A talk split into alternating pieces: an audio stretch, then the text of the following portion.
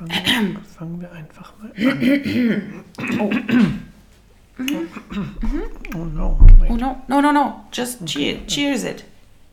Ich hole mir selber ihn. äh, genau, äh, damit sagen wir nämlich schon wieder äh, herzlich willkommen zu einer neuen Folge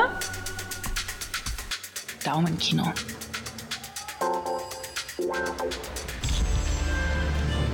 Und heute auf dem Tagesplan haben wir mal wieder was Neues mitgebracht. Etwas, was auch jetzt bald, wenn die Kinos nämlich aufmachen, in die Kinos kommt. Wird es? Ja, das Cool. haben die nämlich angekündigt. Disney Plus ähm, wird Cruella in die deutschen Kinos bringen und natürlich auch zeitgleich, weil es jetzt schon online ist, auf ihrer Premium Access Plattform zur Verfügung stellen für, was war das, 21 Euro. Ähm, kann man sich das bei Disney Plus leihen und nicht leihen, also quasi kaufen, Erwerben, den und man, VIP-Zugang erwerben. Genau, man Mhm. hat dann ähm, nicht wie bei Apple oder anderen Plattformen nur 48 Stunden lang die Möglichkeit, das zu gucken, sondern so lange, wie es halt bei Disney ist. Und das wäre in dem Fall halt für immer. Mhm. Deswegen, man kriegt den Access schon vorher für 21 Euro und ab, ich glaube, in drei oder vier Monaten. Wird er komplett ist er frei. dann Mit dem komplett- Kino-Release wird er aus dem Plus raus, aus, aus dem VIP-Zugang rausgenommen. Nee, nicht mit dem Kino-Release. Ich glaube, der ist nämlich früher. Also Okay. es wird so wie, wie in Amerika ist ja HBO Max und äh, im Kino. Mhm. Und ähm, das ist meistens immer so ein Zeitgleich-Ding. Und das versucht Disney jetzt auch.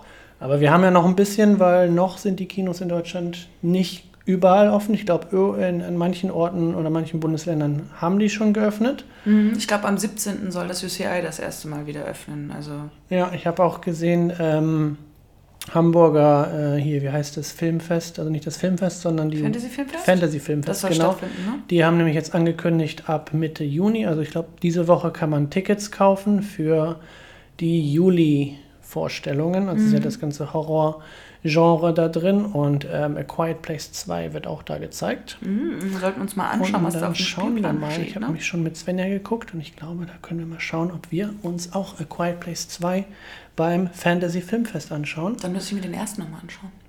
Das können wir auch Das machen. wäre help hilfreich. Ja, Helpful. tatsächlich. Would be helpful. Tatsächlich. Aber heute haben wir Cruella dabei. Ich habe ihn auch schon zweimal gesehen. Und du? Ich habe ihn Hast du noch nicht mit Svenja geschaut? Nee, noch nicht. Sie hat den, sie hat den, äh, sie hat den aber auch gesehen, ja, stimmt. Wir haben den separat geguckt. Ah.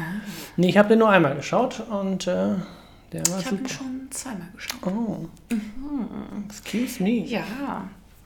Dementsprechend bin ich jetzt richtig deep into topic. Oh, mal richtig doppelt Research gemacht. Genau, ja, visuelle Eindrücke gesammelt. Ähm, Cruella zu den Das darf natürlich nicht fehlen. Facts. Das äh, Guten Morgen. wöchentliche Genen. Es tut mir wirklich leid, ich weiß auch nicht, warum das immer so, immer so ist. Das Mikrofon ist so ermüdend. Oh. Nein, auf gar keinen Fall, denn Cruella war für uns ja war lange auf der Liste, wir haben uns sehr darauf gefreut und ähm, so viel können wir schon sagen, waren auch beide sehr begeistert. Ja. Hard Facts, 2 Stunden, 14 Minuten Laufzeit, also ein ordentliches bisschen, was angenehmes. Fühlt sich bei weitem nicht so an, finde ich. Ist doch sehr, sehr unterhaltsam und sehr schnell. Das IMDb-Rating liegt bei 7,4 von 10, was auch schon recht gut ist. Ordentlich, ja. Letterboxd sagt 3,5 von 5. Alles, was über 3,2 ist, ist meistens massentauglich. Ja, ja, ja. Ähm, und bei Rotten Tomatoes ist das Tomatometer bei s- 74% und der Audience Score bei 97%. Das passt eigentlich, glaube ich, so ganz Also gut. ganz gut angekommen bei den Fans, weil es gab ja schon mal eine Realverfilmung von dem 101 Charakter. Cruella, genau, da in ein- 101 Dalmatiner. Sogar in einer oder zwei Dalmatiner wahrscheinlich, oder? Ja, das war dann, glaube ich, der Zeichentrick, weil es gab das natürlich, äh, das ist die Zeichentrickserie, aber ich glaube, die, oder? Gab es zwei Filme? Kann ich gerne mal Ich kann mich nur an einen gerade erinnern, mit Glenn Close in der Hauptrolle. Aber da ist Cruella de Vil halt schon äh, ein eingesessener ähm, Charakter. Villain-Charakter. Hier ist es so ein bisschen die ähm, Origin-Story, wie Cruella zu Cruella de Vil wird. Hm, wie Estella. zu Estella, Cruella de Vil genau. wird, Ja. Und ähm, das gespielt von Emma Stone. Und Emma Thompson. Und Emma, Emma, Double Thompson. Power. Genau, fangen wir aber mal sonst am Anfang an. Wer das ganze Ding gemacht hat, denn da wird es eigentlich schon ganz äh, spannend, denn äh, gemacht hat das ganze Ding äh, Craig Gillespie. Gillespie, Gillespie, Gillespie, Ich glaube, Gillespie. Gillespie. Und ähm, der sagte eigentlich jetzt gar nicht so viel am Anfang, aber bei den meisten sollte es klingeln, wenn, man wir, wenn wir sagen, er hat I, Tonya gemacht. Und I, Tonya, ähm, kleiner Reminder, Eiskunstläuferin äh, Tonya Harding, gespielt von Margot. Margot Robbie. Ähm, und der Humor in diesem Film ist ja schon etwas eigen. Es ist erzählerisch und auch sehr sarkastisch dabei. Deshalb finde ich, ist es ein nicht ganz so likable Character. Ne? Also irgendwie, man, man sympathisiert. ja, Aber es ist jetzt nicht diese Heldenrolle, diese absolute Heldenrolle, wo du sagst, cooler Typ, einwandfrei, weiße Weste, Ja, problemlos, sondern eher so ein bisschen diese Problemfälle, so ein bisschen, das passt ja ganz die aber gut. dadurch, ne? genau, weil, weil Cruella de Vil ist ja halt auch kein, kein Hel keine Heldin, Genau. kein, kein likable Character genau. per se. Und dass die Entwicklung dahin von einem likable Character zu dem Charakter, der sie dann später ist, das passt hier ganz gut, finde ich, wenn man weiß, dass, dass er I, Tonya gemacht hat. Mhm. Das, das fügt sich irgendwie gut ein. Diese Erzählart, die er dann, die er damit reinbringt. Und auch ganz lustig, bei I, Tonya hat ja auch schon äh, Paul Walter Hauser mitgespielt. genau. Als äh, ein bisschen hinter, hinter, hinterbliebener ähm, Security. Ja, ein bisschen. Ein bisschen, bisschen doof. Mhm. Hier kommt er wieder zu einer netten Rolle, aber zu dem gleich mehr. Genau. Äh, sonst hat er noch gemacht Lars and the Real Girl. Äh, das ist mit ähm, Ryan. Ryan Gosling. Yes. Hast du den gesehen? Ja, ganz. Es, geht das auch in diese Richtung vom Humor so ein bisschen? Total, Nicht, also- nicht zu flach, sondern eher so dieser Real-Life. Real-Life. Real Humor. Life, ja. Also ja, das ist auf jeden Fall sehr, sehr lustiger Film und auch ganz so ein- so ein ein bisschen, ne? so ein richtiger, ja, ja Nerd, Nerd, weiß ich nicht so richtig, aber eher so ein, so ein ja, jemand, ja, ja. So ein bisschen. Also nicht jetzt absolut, nicht, nicht Genau, nicht er, er hat halt eine Puppe als Frau, als Freundin, also deswegen Lars and the Real Girl. The Real Girl in dem Fall ist halt eine Puppe, mit der, die er anzieht, die er, die er ähm, ähm, Haare kämmt und allem möglichen und dann halt auch am Dinnertisch mit seiner Mm. wirklichen Familie dann ankommt und die denken sich, Alter, was ist los mit The dir? fuck? Bringst eine, eine Puppe hier mit zum und sagst, das ist deine Freundin. Mhm. Ähm, aber ganz toll gespielt von Ryan Gosling mit seinem Schnurrbart auch wirkt, wirkt Stimmt, auch ich schon hatte wie, das nur gesehen. ich wie so ein oh. richtiger ähm, Psycho, nein nicht Psychopath, also wirkt auf jeden Fall sehr, Also, sehr weird. Wo du wirklich weißt, du kennst im Zweifel so ein, zwei Leute, die so ein bisschen so sind. Also das ist wirklich dieser Real-Life-Character, wo du genau Ja. weißt, so es ist nicht überspitzt. Es gibt so Leute, die so ein bisschen komisch sind, die irgendwie funktionieren in diesem sonderbaren Konstrukt, was wir Gesellschaft nennen, aber halt trotzdem irgendwie rausfallen, weil sie halt irgendwie ein bisschen komisch sind. Ja, und da hat es dann auch schon, dann, weil es ein vor Itonia war, auch ähm, gut dargestellt und ähm, ich wusste nicht, dass die zusammen, also dass das derselbe ähm, Director ist, aber das macht Sinn jetzt. Jetzt ergibt alles Sinn. Okay, sehr schön. Ja, ich fand das nämlich ganz schön. Also man merkt dann, wie sie halt auch ihren Stil entwickeln. Und bei ihm ganz interessant, er hat noch Fright Night gemacht. Was ja schon ein bisschen so diese, diese, dieses war dieser Halloween, Slappy, äh, Colin Farrell, ne? Genau. Ähm, und der hat nämlich insgesamt, bevor er in die, in die Feature-Film-Richtung gegangen ist, hat er TV-Werbung gemacht. 16 Jahre lang. Ähm, und wo wir schon bei dieser Art von Humor sind, was ganz viele nicht verstehen, aber was ich glaube, wenn man seinen Stil kennt, ganz interessant werden könnte, ist, ähm, er wird Pam und Tommy äh, directen, die Serie mit Sebastian Stan und Lily James über Pamela Anderson und äh, Tommy Lee, Tommy Lee Jones? Die Tommy Lee Jones Tom- war der Schauspieler, ähm, Tom, Tommy irgendwas, der, der Musiker, ne? Ja. Ja, auf jeden Fall, das, das, Das das, ja wird, das- das wird aber ein Film, oder? Nee, ich glaube, es wird eine Serie. Ja? Ich glaube, es wird eine Serie. Auf alle Fragen wird das ein Film. Ich glaube, es ist eine Serie. Okay, ich dachte, das wird eine, ein Film über diesen einen ähm, berühmten ähm, Sextape-Dings-Skandal, da wo Pamela Genau. Anderson und Tommy Genau. Lee, ich glaube, der ist einfach nur Tommy Lee, ähm, also die, die Bilder sind richtig cool. Also auf Instagram Ja. sieht man ja schon erste Make-up und, und äh, Bilder von Lily James, Ja, die Pamela. Anderson spielt und die erkennst du erstmal auf den ersten Blick gar nicht wieder. Und Sebastian Stan, auch fabelhaft, wie er da mit Tattoos und Piercings ähm, ganz anders wirkt, aber Ja. wirklich gut zu dem Tommy Lee-Charakter. Also wie, wie, wie ähnlich die sich jetzt aussehen. Also bei, bei Lily James fand ich das richtig krass. ja. Aber ähm, cool, also das ähm, passt ja dann wirklich ganz gut, weil Craig kann ja schon reale Charaktere oder ähm, ja doch mit Iton ja auch reale Charaktere ähm, darstellen und die dann aber auch irgendwie authentisch und trotzdem lustig auf Leinwand bringen. Ja, und deshalb, da war ich am Anfang, konnte ich mit damit nichts anfangen. Mit diesem, äh, mit diesem Grundsatzthema, also Pamela Anderson und die, diese, diese Sextape-Geschichte, weil das halt wirklich wohl damals sehr, sehr durch die Medien gegangen ist in Amerika. Aber wenn man den Kontext betrachtet mit ihm in, in der Direction, das könnte schon ganz. Bin Könnte schon auf jeden Fall gespannt, was da die wirkliche Story dann ist. Wenn es nur ein Film ist, okay, dann kannst du diesen einen. Tommy Lee heißt er. Genau. Kannst du diese eine Szene da oder diesen einen, äh, dieses eine Happening da wahrscheinlich mit, ähm, mit Anfang, Mitte und Ende irgendwie ganz gut erklären. Aber wenn es eine Serie werden wird, dann, dann kann ich mir das noch nicht ganz so vorstellen, was da alles noch Oh, und sie kommt ist. zu Disney Plus übrigens. Ausgezeichnet. Für uns gut. Perfekt. Seth Rogen ist auch dabei.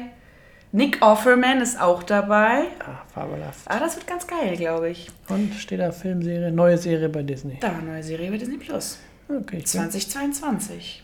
na, schauen wir uns das mal an, wenn es raus ist. Äh, die Also, Bilder sehen auf jeden Fall cool aus. Also ist mega. keine Ahnung, ob die Story da jetzt auch noch interessant ist, aber das sieht schon sehr Wenn schön es nur so ein bisschen in die Richtung geht, wie wie, Itonia, ne? wie, wie die Filme offensichtlich sind, die er gerne macht, dann wird das cool, glaube ich. Allein, es gibt, zu den, es gibt zu so vielen sonderbaren Sachen Serien und die funktionieren alle gut. ja, allein schon für, für Lily James gucke ich mir dann an. Ja, das ist schon, aber du weißt schon, so, Pamela Anderson ist nochmal eine andere Schlagfrau, den sie dann spielt. Ne? Das sowieso alles. Du magst ja dieses Liebe, dieses Unschuldige, dieses Ich bin gespannt. Sanfte, das ja wird da. ganz naja, anders aus, Das, ist schon. Das ist schon ein ganz anderer Schlag, das ist schon die Sexbombe. Also schon Ja. richtig fast vulgär.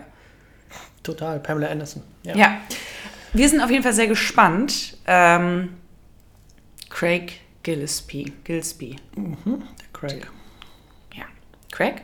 Craig. Craig. Was habe ich gesagt? Craig, Craig, whatever. Craig. Craig. Der Craig. Genau, lohnt sich auf jeden Fall. Und für die, die Itonia immer noch nicht gesehen haben, Auch give it da. a try. Ja, War, glaube ich, vor kurzem bei Netflix wieder. Netflix oder. Prime, ich glaube auf beiden Pan Kanälen habe ich den auch gesehen. Yes. Wen hat er denn da directed überhaupt? Du hast es gerade schon angekündigt. Er hat die gute Emma Stone directed hier in Cruella. Mhm.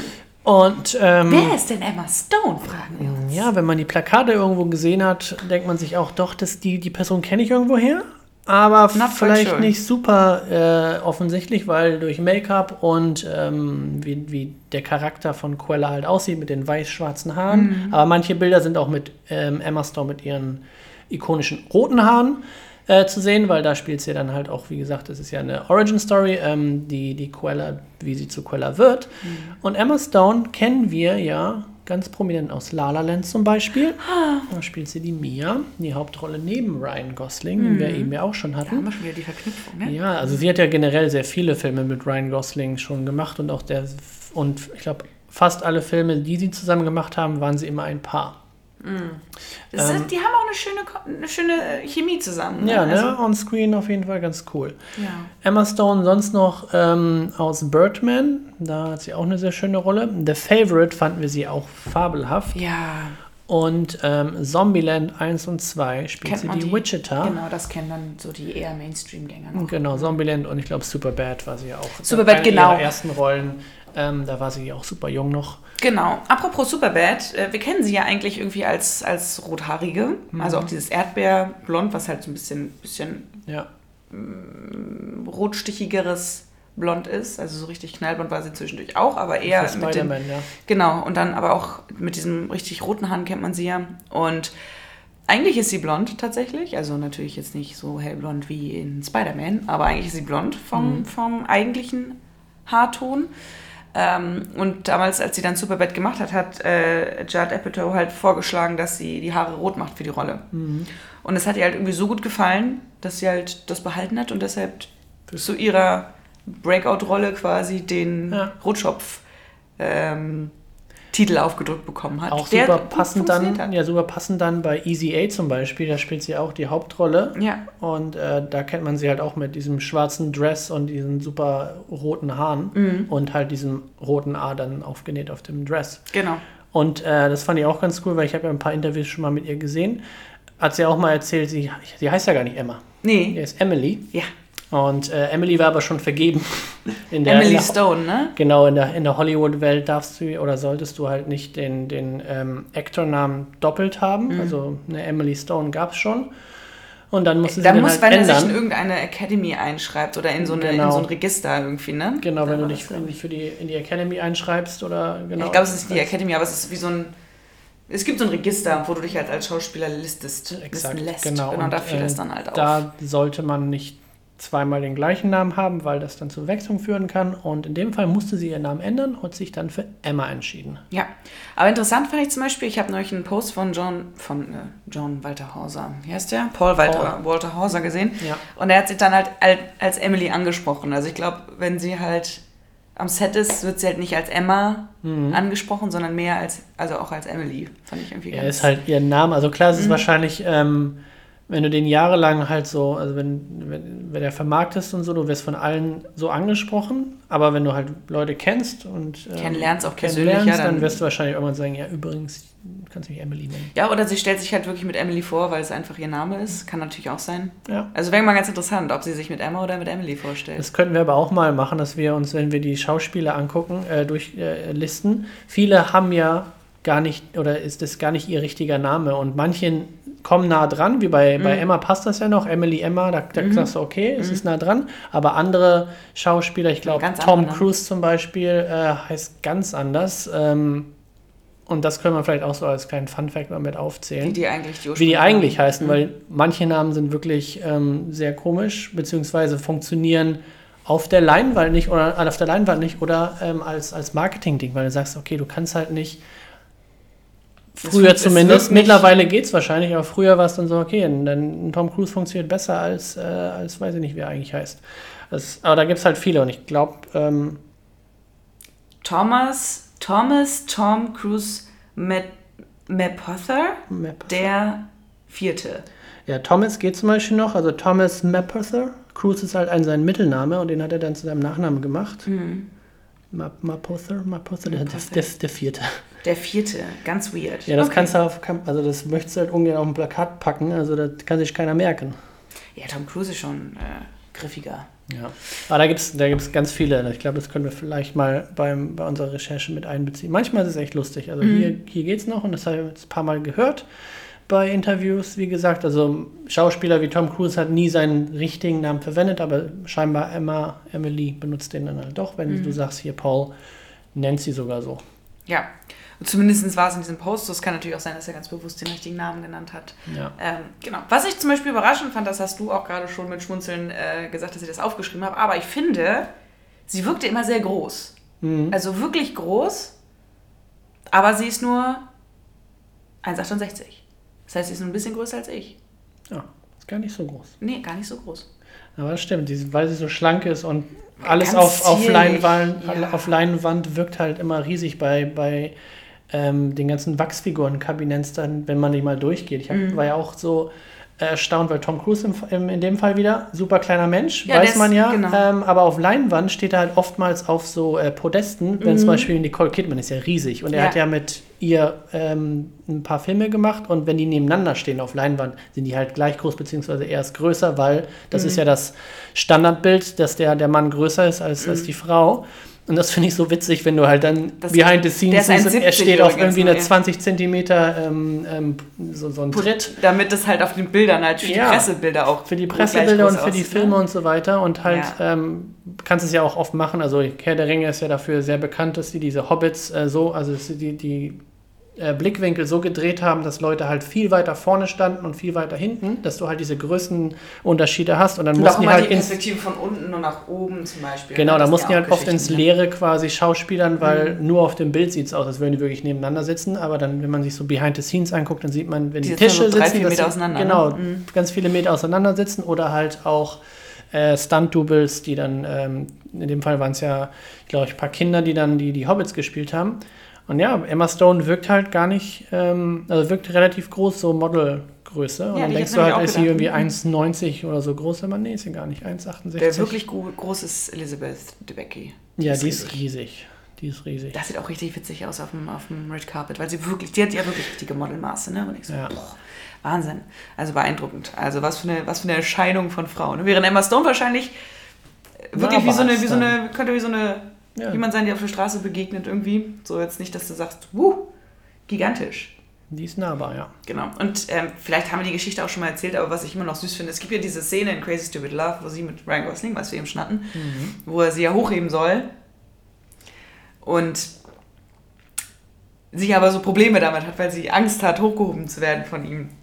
Und das ist jetzt noch nicht mal wahnsinnig gespielt, weil sie halt mal einen Unfall hatte, wo sie irgendwie auf dem Barren hochgehoben, die war hat äh, Leichtathletik gemacht und, mhm, und äh, ja, Schule, ja. Ähm, Gymnastik ist es ja eher, ist hochgehoben worden auf diesen Barren und äh, hat sich dabei beide Arme gebrochen. Oh, und seitdem hat sie halt Angst davor, hochgehoben zu werden. Und in dieser Szene wird sie ja theoretisch, ne? Das ist ja diese Hebefigur, die sie da ja, machen wollen. Diese Dirty, und deshalb Dirty Dancing. war das für sie ganz, ganz schlimm, diese Szene zu machen, weil sie da so Angst vor hat. Das Interview habe ich nämlich auch, das, das ist das besagte Interview, was mhm. ich mit ihr bei ähm, Graham Norton gesehen habe. Mhm. Da hat mhm. sie das, die Story auch erzählt. Und dann weil das mit diesem Gymnastik, mit diesem, mit diesem Unfall halt so lange her war, war ihr gar nicht richtig bewusst, dass, dass sie eine richtige hat, ne? Phobie dazu mhm. hat. Und dann ist sie halt auf äh, Ryan zugelaufen. Er wollte sie halt anheben und als mhm. er sie angehoben hat, hat sie angefangen zu schreien. Ja. Wie, wie am Spieß, weil dann kam das irgendwie. Mhm. Und dann hat er sie natürlich runtergelassen, ohne sie fallen zu lassen. Dann äh, wurde erstmal, ähm, das hat sie dann erzählt, wurde erstmal die, die, die, die, die Szene gestoppt. Ja. Und dann musste dann ein Stunt-Double das machen, weil dann saß sie in ihrem, ihrem Trailer und hat sich da irgendeinen Film mit, äh, mit Eiscreme angekommen. ich, also ich muss, ich muss ich dieses muss eine GIF, was man von ihr kennt. Ja, genau so. meine, sie, das hat sie halt, das hat sie halt gemacht, sagt, und dann so Ryan Deshalb so, ist der aus, das ist dann auch der Ausschnitt, der plötzlich ja. rausgeht, ne? Also genau. dann, dann die Hebelfigur selber sieht man ja nur aus so einer, aus so einer totalen. Du ne? siehst sie halt nur genau äh, nah auf, auf ihn zulaufen und dann Geht wird halt umge, umgeschnitten genau. und dann sieht man nur einen Stunt-Double, was dann diese Hebelfigur macht, weil sie so viel Angst hatte, das nochmal zu Sind machen. diese Vorläufer, ist einer von diesen Vorläufern, wo sie halt so ein bisschen Angst kriegt, ist das von ihr noch gespielt? Also ist das dann, also ja, ist es nicht der Original-Cut, der da reingekommen ist, wo sie sich so erschrocken hat? Nee, der ist nicht reingekommen, das, mhm. das siehst du ja gar nicht. Äh, mhm. Aber es kann sein, dass dann ähm, diese, diese, dieser Anfang, bevor sie also überlegt, ob sie zulaufen soll, mhm. dass das dann nochmal danach oder mhm. vielleicht schon davor so war, dass sie mhm. sich nicht sicher war. Aber ähm, wahrscheinlich können, aber wahrscheinlich hätten sie es, vielleicht, ja, wäre jetzt interessant, ob wie doll diese Phobie ausgeprägt ist, weil danach wird sie es wahrscheinlich nicht mit der gleichen, mit der gleichen Sicherheit quasi auf ihn zulaufen. Ja, und auch wenn die, die Szene besagt ja dann, dass Ryan ähm, sie dann langsam runterlässt und dann küsst, das geht natürlich nicht, wenn sie anfangen, wie am Spieß zu schreien. Also kannst du nicht diese, diese komplette Szene so irgendwie witzig zusammenschneiden mit, ja. mit dem Originallauf. Ähm, Ganz, ganz amüsant. Zur zweiten Emma in diesem Film. Wir haben ja gesagt, Emma Stone spielt die Quella mhm. und dann haben wir noch die Emma Thompson. Mhm, die, die, spielt die Baroness. Ja. Wer ist die Baroness? Und wer, und ist, wer Emma ist Emma Thompson? ja, wer die Baroness ist, also das. Äh, ja, wir haben gar nicht erzählt, worum es überhaupt geht. Also wir sagen, es ist Origin Story. Stimmt, wir Das können wir vielleicht mal eben zwischenschieben, weil dann macht das wahrscheinlich erst Sinn. Also ich meine, Cruella kennt ja jeder. Ne? Also genau. Wir sagen, jeder weiß, wer Cruella ist. Ähm, das ist die, die äh, alle Dalmatiner in London irgendwie ähm, zusammenhorten will, beziehungsweise Dalmatiner Welpen. Sagen wir mal so, sie ist ja Modedesignerin genau, und, und möchte gerne einen Mantel, Mantel machen. Draus machen. Und genau. diese, diese Dalmatiner haben ja das diesen ikonischen weiß-schwarz gefleckten ähm, genau. dieses Fell und aus dem Comic, aus, der, aus dem ersten Film kennt man sie als Bösewichtin, die diese Dalmatiner einsammeln will, möchte, weil sie diesen Mantel, Mantel machen möchte. Genau. Und ähm, man erfährt ja gar nicht so viel, wieso, weshalb, warum und äh, warum überhaupt die Baby-Dalmatiner. Wahrscheinlich, weil sie weicheres Fell haben und nicht so borstig sind wie später. Aber ja, ja, ja. Äh, auf jeden Fall gibt es ja diesen schönen 101 Dalmatiner Wurf, der da ganz praktisch, ganz praktisch dazu kommt. Aber wieso ist man denn so garstig und will aus Dalmatinern, den süßen, aus schönen Hunden, einen Mantel machen? Ja, so richtig erfahren wir das eigentlich auch nicht in diesem Film. So viel können wir zumindest sagen. Mhm. Ähm, aber wir wissen, warum sie Dalmatiner nicht so gerne mag. Und es wird aber auch einen zweiten Film geben, deshalb eventuell kommt da nochmal so ein bisschen das Thema nochmal. Erstmal lernen wir überhaupt, wieso sie denn so böse geworden ist. Mhm. Und ähm, wir lernen Cruella als kleines Mädchen kennen, da hat sie auch schon diese ikonischen Haare, ja. ein Gendefekt. Und ähm, es heißt halt immer, sie wird auf eine Schule geschickt von ihrer Mama und es heißt dann immer, ja, benimm dich. Sie ist wohl ein sehr ruppiges Kind, ein sehr schnell aufbrausendes Kind, zum Teil mhm. fast aggressiv. Sie schlägt sich dann mit den Jungs und ähm, die Freunde, die sie hat, verteidigt sie aber auch mit, äh, mit Haut und Haaren. Mit Haut und Haaren. Also kämpft wie eine Löwin und ähm, geht auch keinem Konflikt aus dem Weg. Und ähm, ja, wie es das Schicksal so will, landet sie irgendwann alleine in London und ähm, wird da gefunden oder trifft auf zwei junge Herren, die Zwei kleine Taschendiebe. auch obdachlos sind oder zumindest ohne Eltern dort unterwegs sind und schließt sich dieser Gang, dieser kleinen Gruppe an und ab dem Zeitpunkt ist Estella, wie sie das in dem Moment noch heißt, ähm, Taschendiebin. Und nicht nur Taschendiebin, sondern auch klauen noch in Läden und Ja. überall, wo, wo man die Finger lang machen kann, entwickeln sich zu einem ganz großartigen Team. Haben auch immer ein bisschen Hundeassistenz dabei von einem wirklich sehr kleinen Hund. Und sie hat Der auch noch einen, sie hat auch noch einen, sie hat auch noch einen Kompagnon. Also das ist so ein Team von drei Leuten und zwei Hunden. Ähm, und sie möchte halt, also sie schneidert dann halt die Klamotten selber und hat halt ein Talent für ein großes Talent und wollte das auch schon früher als Kind immer machen, weil ihre Mutter halt auch Schneiderin war. Immer ihr großer Traum gewesen. Genau, Ne? wollte immer Modedesignerin werden und auch Modedesigner in London und ist natürlich jetzt ein bisschen im, als Taschendiebin oder als Diebin geendet, hat aber so an sich ein ganz gutes Leben. Also jetzt nicht gut im Sinne von wohlhabend, aber sie kommen Mhm. klar in ihrer kleinen Familie. Und dann kriegt sie einen Job in dem, in dem Kaufhaus. in Das Modelabel. Wo das Modelabel vertrieben wird von der Designerin in London. Und das ist die Baroness.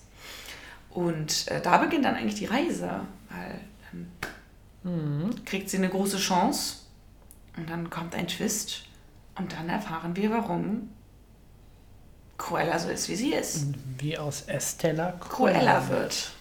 Mit ganz viel Tamtam und ganz viel mega coolen Outfits inzwischen. Mega gut gemacht, also auch der, Look. Also es gibt eine Szene, wo die das äh, Schaufenster von diesem besagten Kaufhaus äh, neu gestaltet. Genau. Und das Neu gestaltet, ebenso wohl bemerkt. Ne? Genau, aber so- das, wie sie es gestaltet, sieht super cool aus. Ja. Also wenn man so ein bisschen modebewandert ist, dieses Schaufenster sieht halt aus wie ein Schaufenster von Vivian Westwood zum Beispiel. Ne? Vivian Westwood, also wir spielen, Cruella spielt in den 60er, 70ern. Ähm, und da war halt alles noch ein bisschen bieder. Ja. Ne? Und da ging es aber dann so ein bisschen auch los mit diesem, mit diesem rebellischen. Vivian Westwood war damals halt dieser Punk-Mode, ähm, die halt wirklich gegen alles war. Und du hast ja da- auch sofort, du hast ja auch beim, beim ersten Mal schauen sofort gesehen, dass da halt ähm, bekannte Designergrößen aus, aus der realen Welt halt quasi wieder auftauchen, wie dieser Genau. Assistent von der Baroness. Genau, der eine, der sieht halt aus wie ähm, Yves Saint Laurent damals mit so einer großen, massiven Ja. Brille und die Haare so ein bisschen, ein bisschen verhärtetes Gesicht. Also es sind viele, und beim zweiten Mal sind es natürlich noch mehr dann durchgekommen, da sind viele Ein kleiner Easter kleine Eggs, ne? Easter Eggs, so wenn man, muss man schon so ein bisschen drin sein. Aber da ist ganz viel drin ähm, an, an Referenzen, auch an die Modewelt selber. Und das, also alles sieht man da wahrscheinlich auch nicht mal, aber das ist natürlich das Paradies für eine Kostümdesignerin, Ja. die natürlich diese ganzen Epochen auch kennen und ihre Ausreißer. Ähm, und dementsprechend ist das, ach, das ist toll. Auch die ganzen, diese ganzen Outfits, die dort entworfen worden sind, das, wenn man Mode mag und so ein bisschen sich damit beschäftigt hat, ist das großartig. Das wird, wird bestimmt ein richtig geiles Projekt gewesen sein für, für die Designer dort. Ja, also die kommen wir später nochmal drauf, wie ja. viele Kleider es genau waren, aber auch Brillen zum Beispiel. Die durften sich da richtig austoben, ne? Wir haben auch einen Londoner, ich habe ja dann, als wir das gesehen haben, habe ich gesagt, guck mal, die ganzen Brillen, die sie da Ja. reingebaut haben, ne? Geil. Da gab es dann wirklich einen Londoner Designer, der ähm, für diesen Film irgendwie 140 Brillen gestaltet hat. Krass. Also das, das, da ist so viel drin. Und auch Turban. Was mir beim zweiten Mal aufschauen äh, schauen aufgefallen ist, Emma Thompson, also die Baroness, wo wir gleich nochmal drauf eingehen, wer das ist eigentlich, die trägt ganz oft einen Turban. Man Ja. sieht eigentlich fast nie ihre Haare. Die hat fast immer einen Turban auf, ne? Wahrscheinlich dann, das ist so diese, diese Alt-Frauen-Ding, weil das bei Schitt's Creek ja auch so ist, dass die, die äh, Mutter ja auch immer eine, Perücke aufhat. Genau. Und wenn sie keine Perücke aufhat oder so, man sieht nie ihre richtigen Haare, sondern immer so eine Art Turban, so eine Art Genau. ähm, ist- Kopfbedeckung. Genau, das ist halt sehr elegant. Also wenn man das schön macht, ist das ja wirklich, wirklich schick, ne? Baroness in diesem Fall wirklich Mhm. ein gewisser Schlag von Stil, aber sehr, sehr klassisch und sehr, sehr fehlerfrei, sagen wir es mal Mhm. so. Und dieser Turban verliert aber immer mehr an Farbe. Das Muster wird immer weniger über die Zeit. Mhm. Je mehr quasi Estella zu Cruella wird ähm, und der Baroness Konkurrenz macht, quasi die Konkurrenz wächst, desto weniger Muster kriegt dieser Turban oder mhm. der Stoff dieses Turbans und zum Schluss ist er nur noch schwarz. Naja, das kann man so ein bisschen verfolgen, wie. Mhm, ja, wenn man das das zweite Mal sieht, dann fällt dann das auf. Oh, interessant. Also vielleicht habe ich jetzt auch irgendwelche Szenen verpasst, wo das dann halt wieder aufgefrischt wird, aber so, es fühlte sich ein bisschen so an, als würde das äh, immer dunkler werden. Das fand ich ganz witzig. Zum Schluss ist er nur noch schwarz. Das ist cool, ja. Das ja. ist ja oftmals so, dass es so kleine Details sind, die irgendwie. Genau, die verliert ihren Glanz. In halt, dem, ne? in, dem, ähm, in dem Abteil oder so, gerade bei dem Modedesign und bei, der, bei den, ähm, beim Schneidern, die sind ja voll drin. Die überlegen sich halt jedes Mal, jede Szene, jeder Charakter, warum die Charaktere das tragen, was sie zu dem tragen, Zeitpunkt in, genau. der, in, dem, in der Story tragen. Und ähm, dann kannst du halt auch ein bisschen kreativ und auch ein bisschen äh, ja, cool sein, wenn du dann sagst, okay, wir haben diese Storyline und wir haben diesen einen Charakter, der den anderen Charakter quasi über, über äh, tünchen möchte. Mhm. Wie können wir das visuell auch nochmal in der, in der Mode nochmal ja. darstellen? Und das ist ganz nice. Das ist wirklich, also beim zweiten, dritten Mal gucken, da die Kostümdesigner haben richtig, haben richtig Bock gehabt. Das, das fand ich nämlich immer ganz geil bei Breaking Bad, als ich mir die Making-ofs angeguckt habe, weil da siehst du ja auch diese beigen mhm. Farbwelten von dem, von dem Charakter und dann ähm, wie sich das über den, den, Verlauf der Serie ändert und dann, dann trägt er in irgendeine Szene blau und so, das hat er vorher nie gemacht und dann mhm. kannst du halt sehr viel... Das sind dann Schlüsselszenen meistens auch. Genau, ne? da kannst du auch sehr viel dann in, in Farbpsychologie ähm, noch reingehen, so warum diese Farbe jetzt für diese Szene wichtig war und auch auch beim Grading, also in Cruella ja auch ne, interessant gegradet, so mhm. wenn du die Plakate auch anguckst, wenn die da ähm, Marketing drüber aus, ne? machen. Mhm. Und der Film an sich, wie, wie farben, farbfroh gerade rot ist und dann aber auch schwarz und weiß, das sind nur diese drei Hauptdinger, glaube ich. Mhm. Gerade bei ihr als mit ihrem Charakter und das wird ja dann dementsprechend halt anders für andere Charaktere sein, wenn die da ihren guten Moment haben, also mhm. wenn die in ihrer Hochform sind. Wir haben ja dann äh, Emma Thompsons Charakter in der Hochform am Anfang und dann, wie du schon sagst, langsam mhm. ändert sich das Ganze und man sieht es an der Farbe, man sieht es an dem Outfit. Ja, an den ähm, Details. Und so ein bisschen unterbewusst für uns als Zuschauer, mhm. was man, was ich jetzt vielleicht nicht direkt so mitbekommen habe, aber ähm, wenn du das zweite Mal guckst, dann siehst du es. Ja, wenn, genau, wenn du es öfter mhm. guckst, dann fällt dir das dann auch auf. Ja, Genau. Emma Thompson, die Baroness, was wir eben schon einmal erwähnt haben. Ach, die kennt man eigentlich. Also, äh, sie ist in Paddington geboren, in London. Das fand ich nochmal ganz charmant. Ähm, wir können sie äh, aus äh, Harry Potter als Professor Trelawney. Da haben wir natürlich nie ganz bewusst ihre komplette Erscheinung gesehen, weil sie immer unter einem riesigen, strubbeligen Kopf, Nest an Haaren, Nest an Haaren und, und, einer riesigen, gigantischen Brille genau, versteckt richtige Flaschenenden äh, von Brillen. Ja, genau. In Love Actually hat sie mitgespielt und, was wir auch schon im Podcast hatten, in Late Night, da spielt sie die Catherine. Ja, der übrigens jetzt auch auf äh, Streaming-Plattformen verfügbar ja. ist, auf Club Prime. 91 Filmcredits, also die gute Frau ist eine Größe des ähm, britischen Fernsehens und mhm. auch aus Hollywood. Ich glaube, die war bestimmt doch auch bei The Crown mittlerweile dabei. Würde mich jetzt nicht überraschen. Dafür müsste ich The Crown gucken, um das äh, Steht zu immer noch auf meiner Liste, habe ich immer noch nicht. Immer noch nicht. Ja. Auf jeden Fall ist Emma Thompson so ne? eine mhm. der Größen der gesetzten Namen in Hollywood. Dann haben wir noch die zwei Boys, die zwei Herrschaften, die können wir der mhm. Form Handlanger auch nochmal nennen. Und zwar Joel Fry, der spielt in Jasper. Und da saßen wir hier und ich war so, woher kennen wir dieses Gesicht? Und zwar beiden Klavier. Du wusstest es aber auch nicht sofort vorher, wie ihn kennen. Nee, ich musste genau. nachgucken. Das genau. kam dir auch nicht. Ich wir hasse das ja. Ich hasse, ich hasse Wir saßen da so und dachten, okay, sein, sein Gesicht und seine Stimme, die ist so markant, die haben wir schon mal irgendwo gesehen, aber es war nicht sofort klar. Bis du dann irgendwann Yesterday geschrien hast und gesagt, ach, das ist der Dude. Und genau. so, ach ja, stimmt. Und da, genau. Und da ja. war nämlich das so, und ich, es lässt mich ja dann auch nicht los. Ne? Ich kann das ja nicht. Ich muss es dann nachschauen, weil ich genau weiß, dass. Äh, das, ich kann mich nicht konzentrieren danach. genau. Ansonsten war er noch bei Game of Thrones äh, mit dabei als Histur so Lorak. Keine Ahnung. Das, mhm. die eingefleischten Fans wissen das jetzt. Also wie viele, viele Leute in Hollywood hat er da auch eine Rolle gehabt. Ja, und in Paddington. Eine kleine, weil er ist genau. mir jetzt auch nicht aufgefallen. Nee, in Paddington 2 spielt er den Postmann. 46 Credits. Er ist doch auch der Dude, der. In welchem Film war das so, so einen richtigen Zahnvorbiss hatte, oder? Ich, ich weiß nicht, was bei Paddington 2 war, aber ja, auf jeden Fall ja. Ich glaube, das ist eher der. der ist auch so ein britischer Schauspieler, der ja, 46 Credits, also auch schon gut aber in vielen Sachen viele da Neben, Nebenrollen. Total, ja. Ich glaube, vielleicht ist es auch so ein Fernsehdarsteller, hm. der, der jetzt halt nicht für uns so wahnsinnig präsent ist, weil er mehr in so Fernsehserien dann auch mal unterwegs ist. Ja, weil ich kenne ihn auch, wie, weil ich ja die Graham Norton Show immer gucke. Ich glaube, da war er auch mal und er ist mir irgendwie sein Gesicht, wo er so, so, einen Zahnvorsprung hatte, was sehr lustig aussah, ähm, wo er dann eingespielt hat. Aber ja, Joel. der Joel Fry. Genau. Und dann haben wir eben schon mal kurz gesprochen über den Paul Walter Hauser, der den Horace spielt. Schöner Name übrigens, Horace, Horace. oder? Ähm, den kennen wir auch aus einer Folge, die wir schon hier besprochen haben, nämlich als Richard Jewell in Richard Jewell, dem Film über Richard Jewell von Clint Eastwood. ähm, und in I, Tonya, wie du schon gesagt hast, der spielte den Sean. Ähm, also ich würde mal behaupten, das ist auch nicht die allerschlauste Rolle, die er hier darstellt. Aber in I, Tonya ist es nochmal eine Nummer härter. Total. Er ist auch so lustig da, weil da gibt es ja auch eine coole Szene, wo er äh, Wo er verhört wird, ne? Ja. Und dann so, was? Ich war da? Was? Nein, wie Sie? Oder ich? Oder Aber Tonja Harding ist doch ihr Arbeitgeber. Tonja Harding nie gehört. nie gehört. Genau. Ach, die. Ah! Hm. Ähnliche Rolle spielte in Black Clansman. Der spielt in Ivanhoe. Ja. Also auch nicht den schlauesten Menschen, aber dafür Neonazi. Naja. Ne? Hm. 45 Credits auch schon. Und ähm, hat wohl schon früh auch seinen Fuß in die Showwelt versucht zu setzen, denn er hat mit 16 angefangen, Stand-up-Comedy zu machen.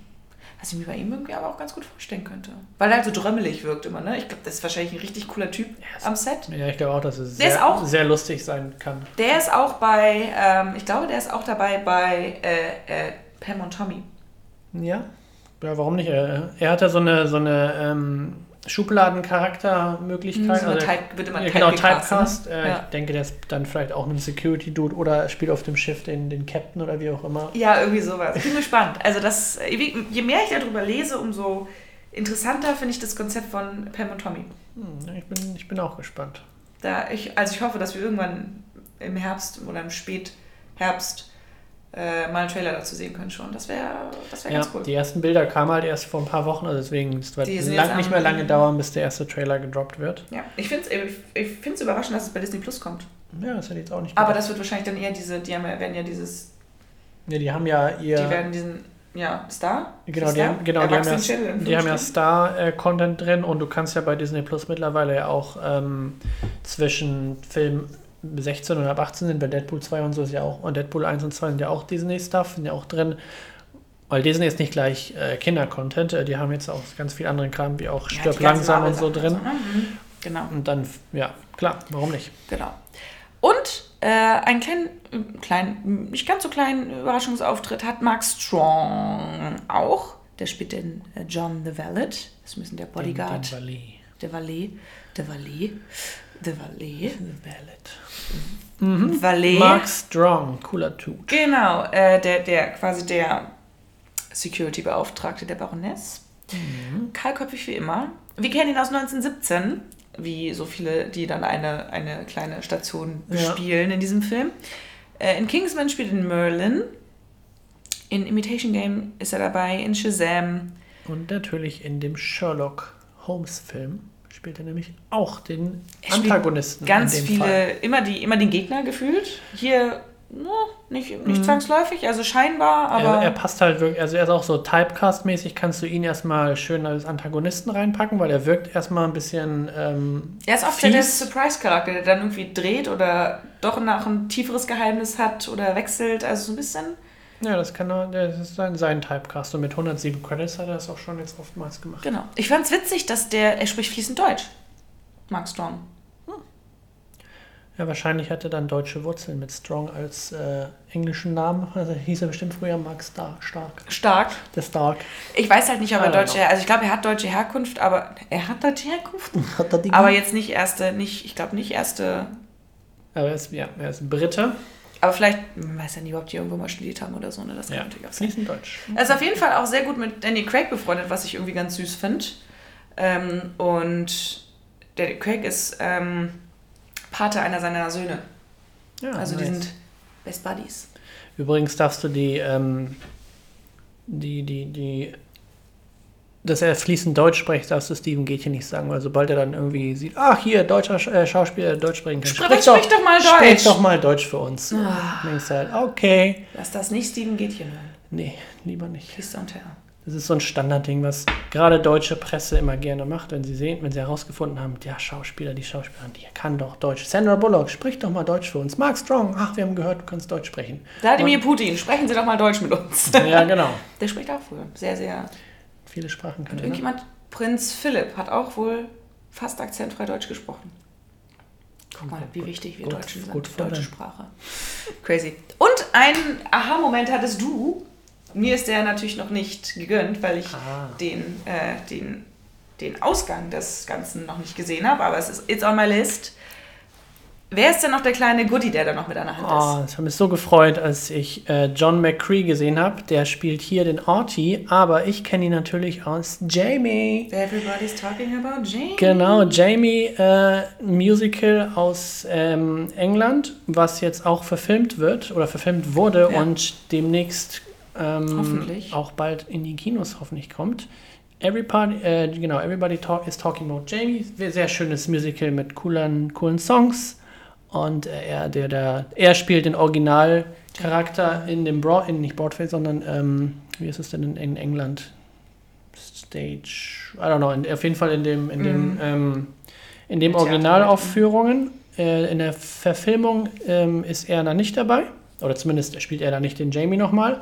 Mhm. Aber hier in dem Film hat er, spielt er einen, einen Modedesigner und er Beziehungsweise ein sofort. Vintage, Vintage-Label. Also Vintage-Laden hat er mit, mit, Ja, mit ganz, vieler, äh, ganz vielen alten Chanel-Kostümen und sowas. Also wird ein, eine gewisse Rolle spielen. in ganz zuckersüßer Film. Und passt natürlich auch mit dem Charakter von Jamie zusammen. Ne? Mhm. Dieses Crossdressing kommt da ja auch ein bisschen mit rein und das Ja. Schminken und dieses, ja, also dieses künstlerische Auftreten, dieses komplett das sein, was du, was du bist, das nach Mhm. außen zu tragen, das passt natürlich mit dieser Rolle und in die Modewelt natürlich komplett rein.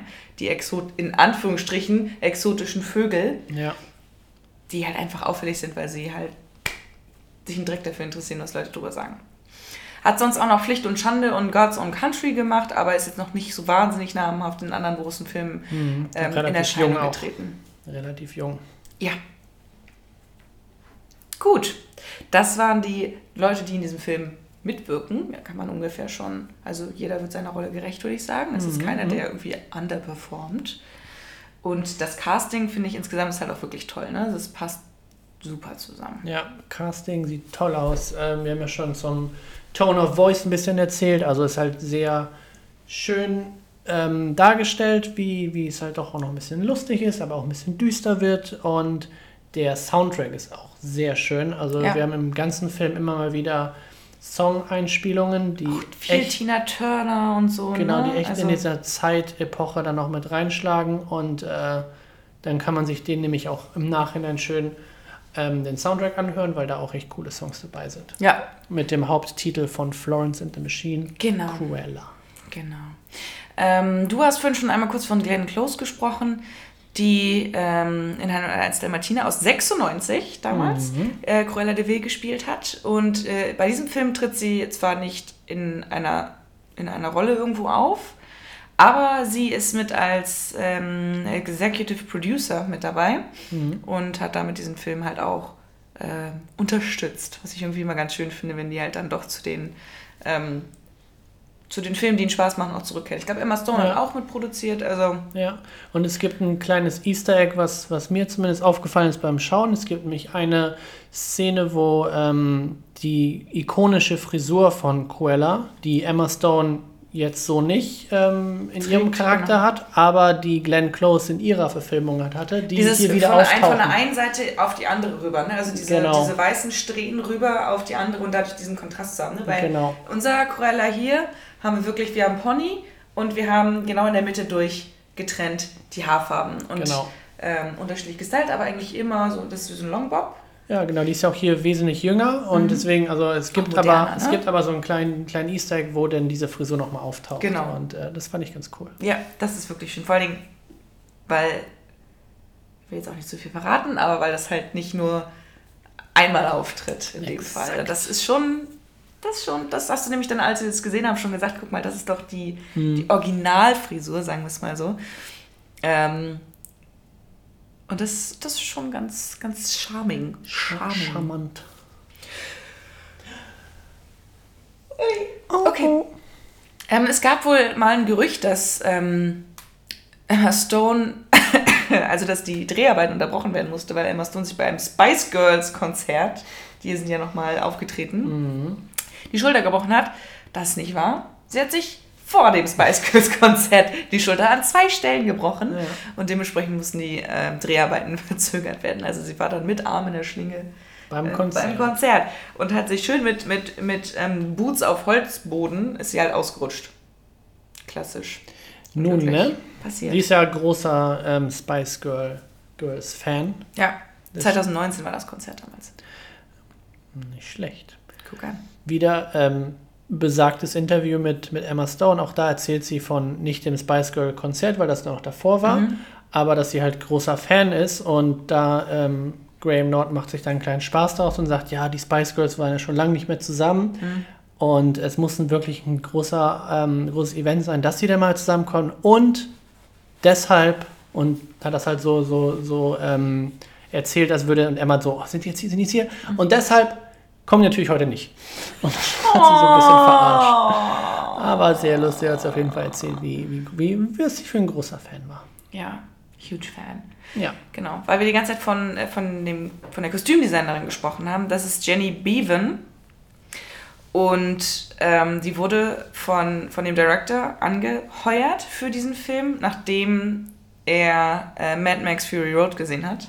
Was halt auch schon Kostüme, vom, ja. vom Kostüm her, Kostüm her echt heftig ist.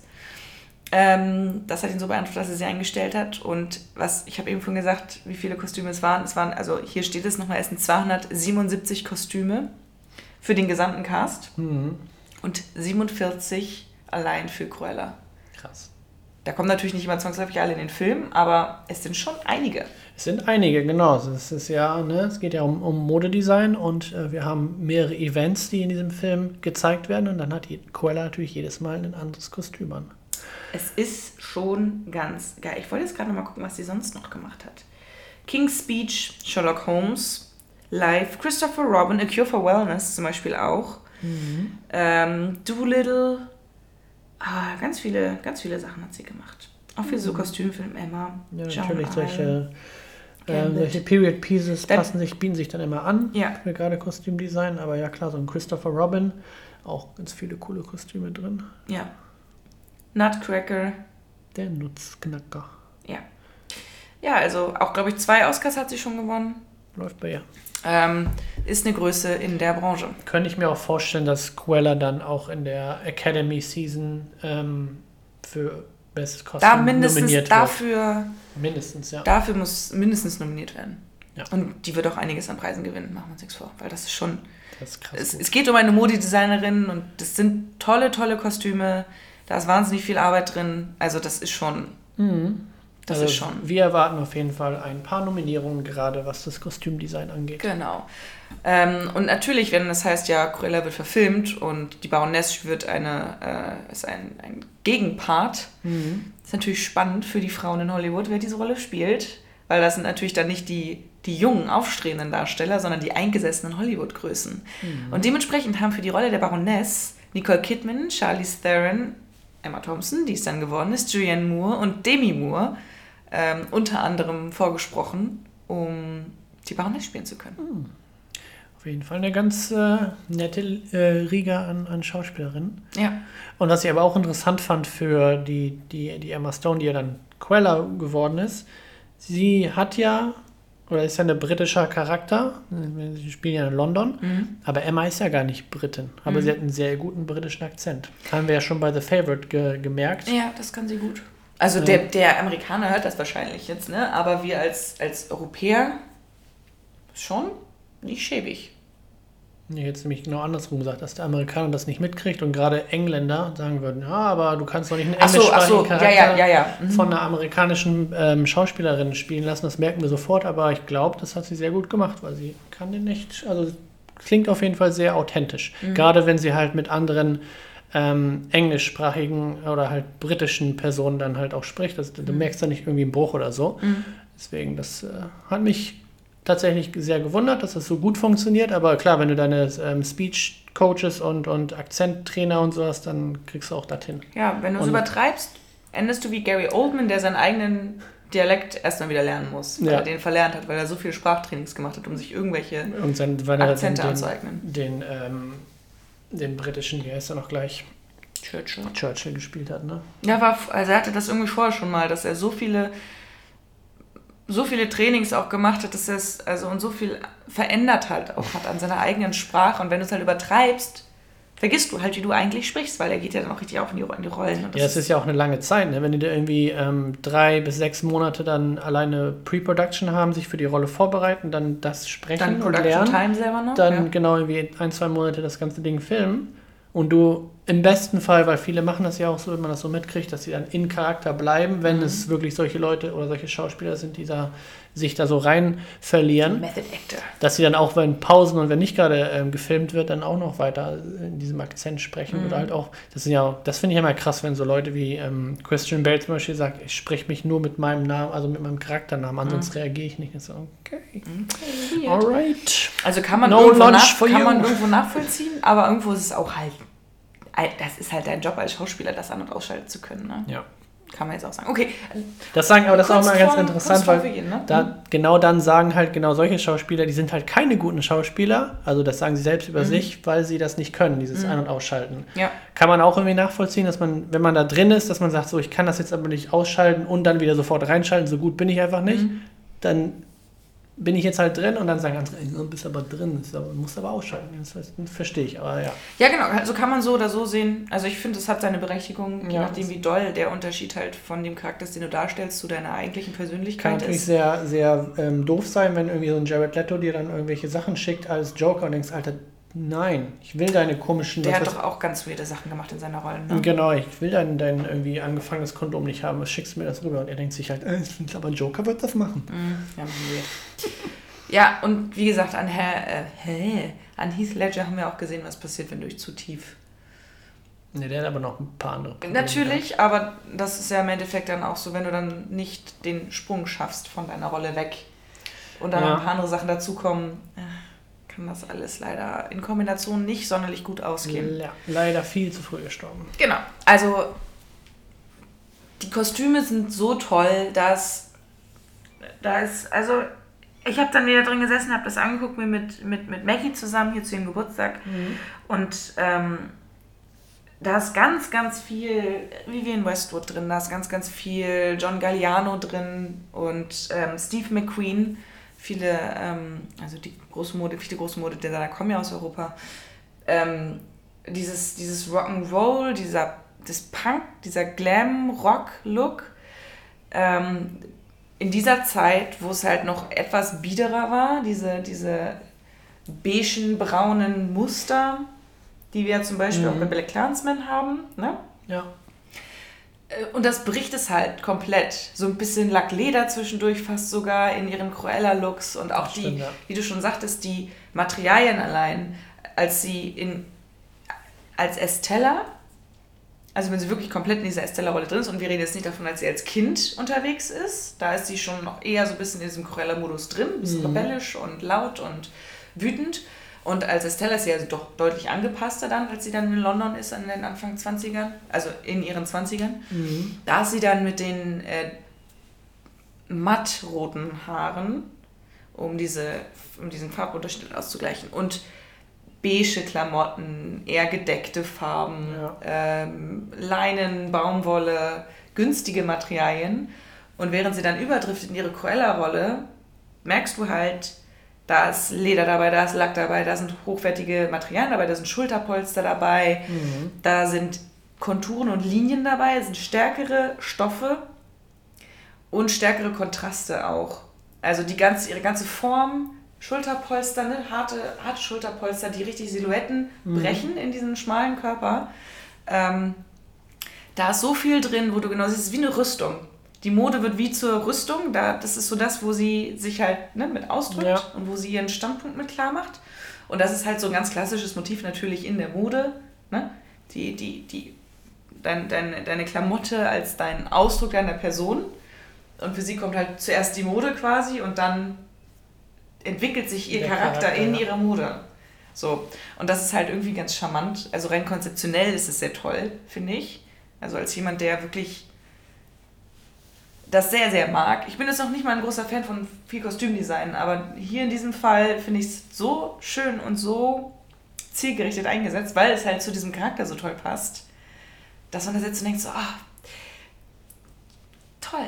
Toll. So, so toll. Und die schönste Szene ist sowieso die Müllabfuhrszene und ich sage auch gar nicht wieso, aber achtet drauf, das ist, das ist die modeseitig die schönste Szene im ganzen, Die ist echt geil. im ganzen Film. Das ist so fett. Das ist so fett.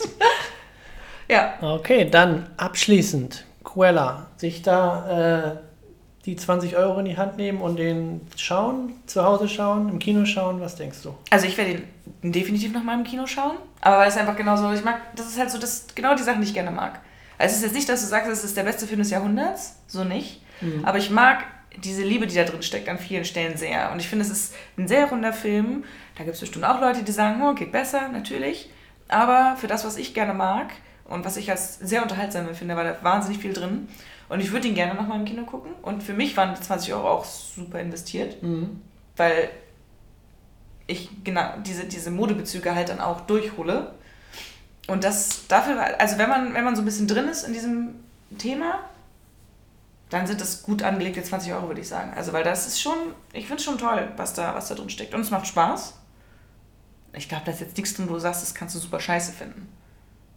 Ja, ich glaube nämlich auch, dass gerade wenn man ähm, die Zeichentrickfilme gesehen hat oder auch die, die erste Original-Spielfilmverfilmung und sich oder der Charakter so irgendwie einem, ähm, einem was sagt und man da wie Interesse dran hat, dann findet man hier auf jeden Fall eine gute ähm, Neuinszenierung von diesem Charakter Mhm. und auch schöne neue ähm, Elemente drin, die jetzt halt passend zu, zu, zu unserer Zeit und halt auch in zu der Zeit, wo der spielt.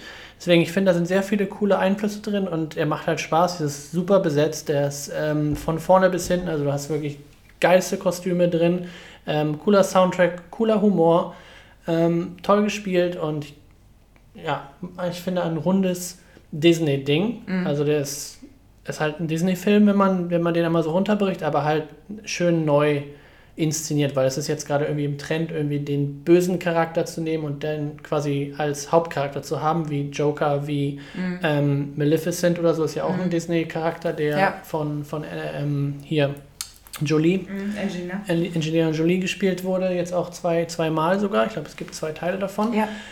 Und jetzt halt war nur eine Frage der Zeit, bis der, der nächste böse Charakter kommt, wie jetzt Cruella.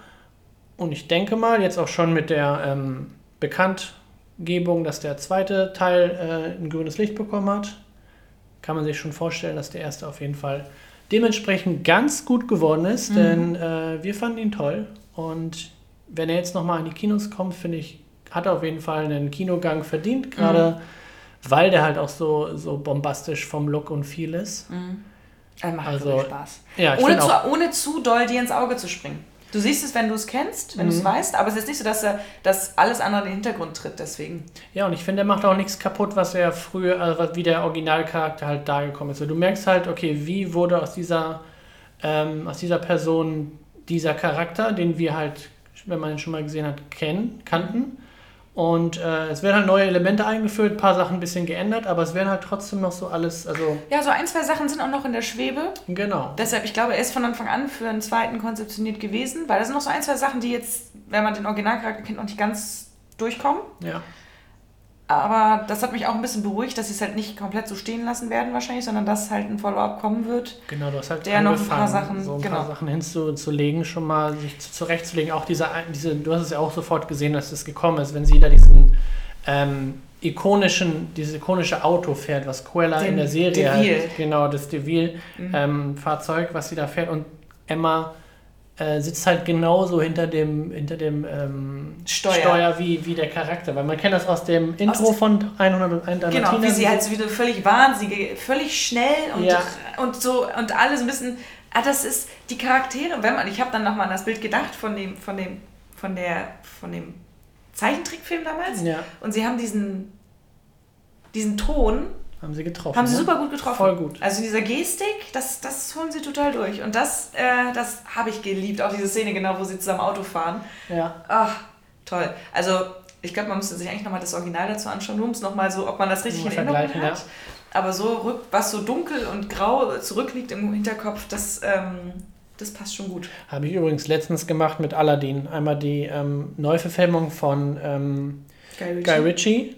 Die fand ich ja, finde ich ja mega. Und Mhm. dann nochmal das Original nochmal geguckt und wie viel einfach Original, also wie viel es eins zu eins übernommen wurde und ein paar Sachen halt verbessert und ähm, geändert, die 1996 oder so halt, oder 90 sogar, total okay waren, aber Jetzt heutzutage halt hast du gemerkt, dass der Charakter von der Jasmin zum Beispiel keinen einzigen Song hat und halt total runtergebuttert Mhm. wird. In der Neuverfilmung natürlich ähm, ganz anders dargestellt wird. Deswegen, also das ist gut geworden. Es gibt aber noch Neuverfilmungen, die weniger gut geworden sind. Mulan. Genau, von Mulan brauchen wir gar nicht sprechen. Ähm, Cruella in dem Fall, deswegen, ich kann verstehen, dass viele sagen, ah, nicht schon wieder eine neue Realverfilmung von einem Disney-Klassiker. In diesem Fall können wir euch beruhigen, Cruella ist wirklich sehr gut gelungen und äh, lohnt sich angeschaut zu werden. Sie. Und damit sind wir durch. Und damit sagen wir Goodbye, viel Spaß Bis zum nächsten Mal. und bis zum nächsten Mal. Bye.